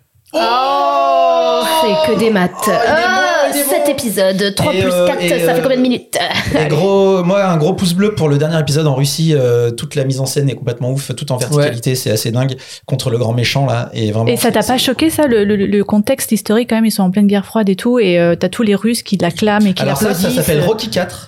Et, et c'est Guedin, c'est Rocky qui va en Russie, il tape à un russe et à la fin il, est- il y a Ouais. tous les, les commandateurs. J'avais qui- pas eu cette lecture-là, applaudissent. Et Rocky il dit si on a pu le faire, on peut tous le faire. et ben là c'est exactement pareil. Voilà. Mais, Mais là- mais voilà, donc le Oui, jeu de la dame c'est c'est c'est pas mal. C'est ça, c'est- il y a un peu de caricature, comme tu dis, Ah, Il y a un peu voilà. méchant, C'est- mais c'est très américain hein, comme, euh, comme point de vue. Genre, la petite américaine qui arrive en Russie pendant la guerre froide et tout le monde l'applaudit, évidemment. Parce Ouais, et puis à la fin, elle joue avec fort. les Russes et tout dans la rue. Enfin, euh, Ouais, mais, ouais, mais eux, ouais, mais eux, c'est des, c'est pas des Russes comme euh, on nous a montré depuis le début, c'est Bon, des clodos qui jouent aux échecs. Quoi, La fin, vieux, elle c'est pas était des un peu. c'est pas des clodos, hein. C'est des vieux. Vieux. Des vieux clodos. ça va pas. non, la fin, là. méchant. Oh, oh, ah, j'aime il manteau. il fallait- Oui, elle est, fin. elle est Ah oui, elle est de, belle. blanc, de la tête aux sent, vêtements, hein. Mais son addiction au shopping aussi. euh, au début, euh, elle va faire du shopping, elle achète que des échecs, et à la fin, elle achète que des fringues. C'est ça qui m'a gêné, c'est Oh, que euh, Elle- son elle se définit Encore une fois, comme tu dis. euh, par ses fringues et, sa transformation. Ouais, comme si euh, pour devenir une vraie femme qui s'assume et tout, Il fallait qu'elle soit hyper féminine. Voilà, c'est ça qui m'a Alors qu'elle aurait pu rester la sœur de petite euh, fille presque un peu garçon manqué, à être intéressée que par son jeu et pas Ouais, exactement. la beauté, etc. Mais j'aimais le fait qu'elle euh, elle interroge pas euh, son genre. À aucun moment elle se dit euh, je suis une femme, je peux pas y Ah, arriver. non. C'est c'est la journaliste, on l'entend dans l'extrait d'ailleurs, qui lui pose la question. Et en fait ça lui a même pas traversé l'esprit. Elle est là pour gagner et un point c'est tout. Ça Mhm. j'ai aimé. Et même sexuellement, elle se cherche. Ouais c'est pas mal. Mais justement j'ai aimé qu'il n'y ait pas d'intrigue ro- romantique. Voilà.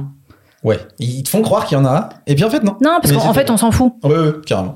Bon, bref, le gelé, on en a parlé beaucoup trop longtemps. Ouais, bah, tu couperas. C'est pas bien, c'est pas pas bien, c'est pas génial, c'est loin d'être honteux. Euh, regardez plutôt euh, l'incroyable Mrs. Maisel sur Amazon si vous voulez vraiment de la, de la meuf des années 50-60 qui se lâche et qui prend son autonomie avec de la mise en scène de dingo et des dialogues de fou. Et, mais vous pouvez regarder ça, euh, c'est quand même très très cool.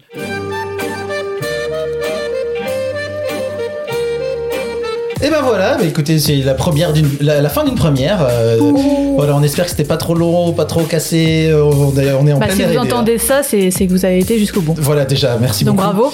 Euh, donc voilà, êtes bah, allé écoutez, on, bout, est- merci. on essaiera de faire mieux la prochaine fois, quoi qu'il arrive. Merci Romain, merci Simone, merci Alexia, des bisous. Bah, merci à toi Clément. Ouais. Merci Clément, merci et à puis vous. bah, on, on se retrouve euh, à la prochaine, comme ça on donne pas de date et on est tranquille euh, pour prendre des vacances. On se retrouve bientôt. On se retrouve bientôt. À très vite. À très vite, Bisous, à bientôt. bisous, Bisous, bisous, tout le monde. Teasing est un podcast produit par les ondes mécaniques. Vous pouvez nous retrouver sur toutes les plateformes de podcast de l'univers et n'hésitez pas à nous donner des bonnes notes et en parler autour de vous pour nous faire un peu de pub. Pour nous donner vos recommandations, nous laisser des messages ou nous faire des bisous, retrouvez-nous sur le compte Instagram des ondes mécaniques. Les ondes mécaniques. Les ondes mécaniques.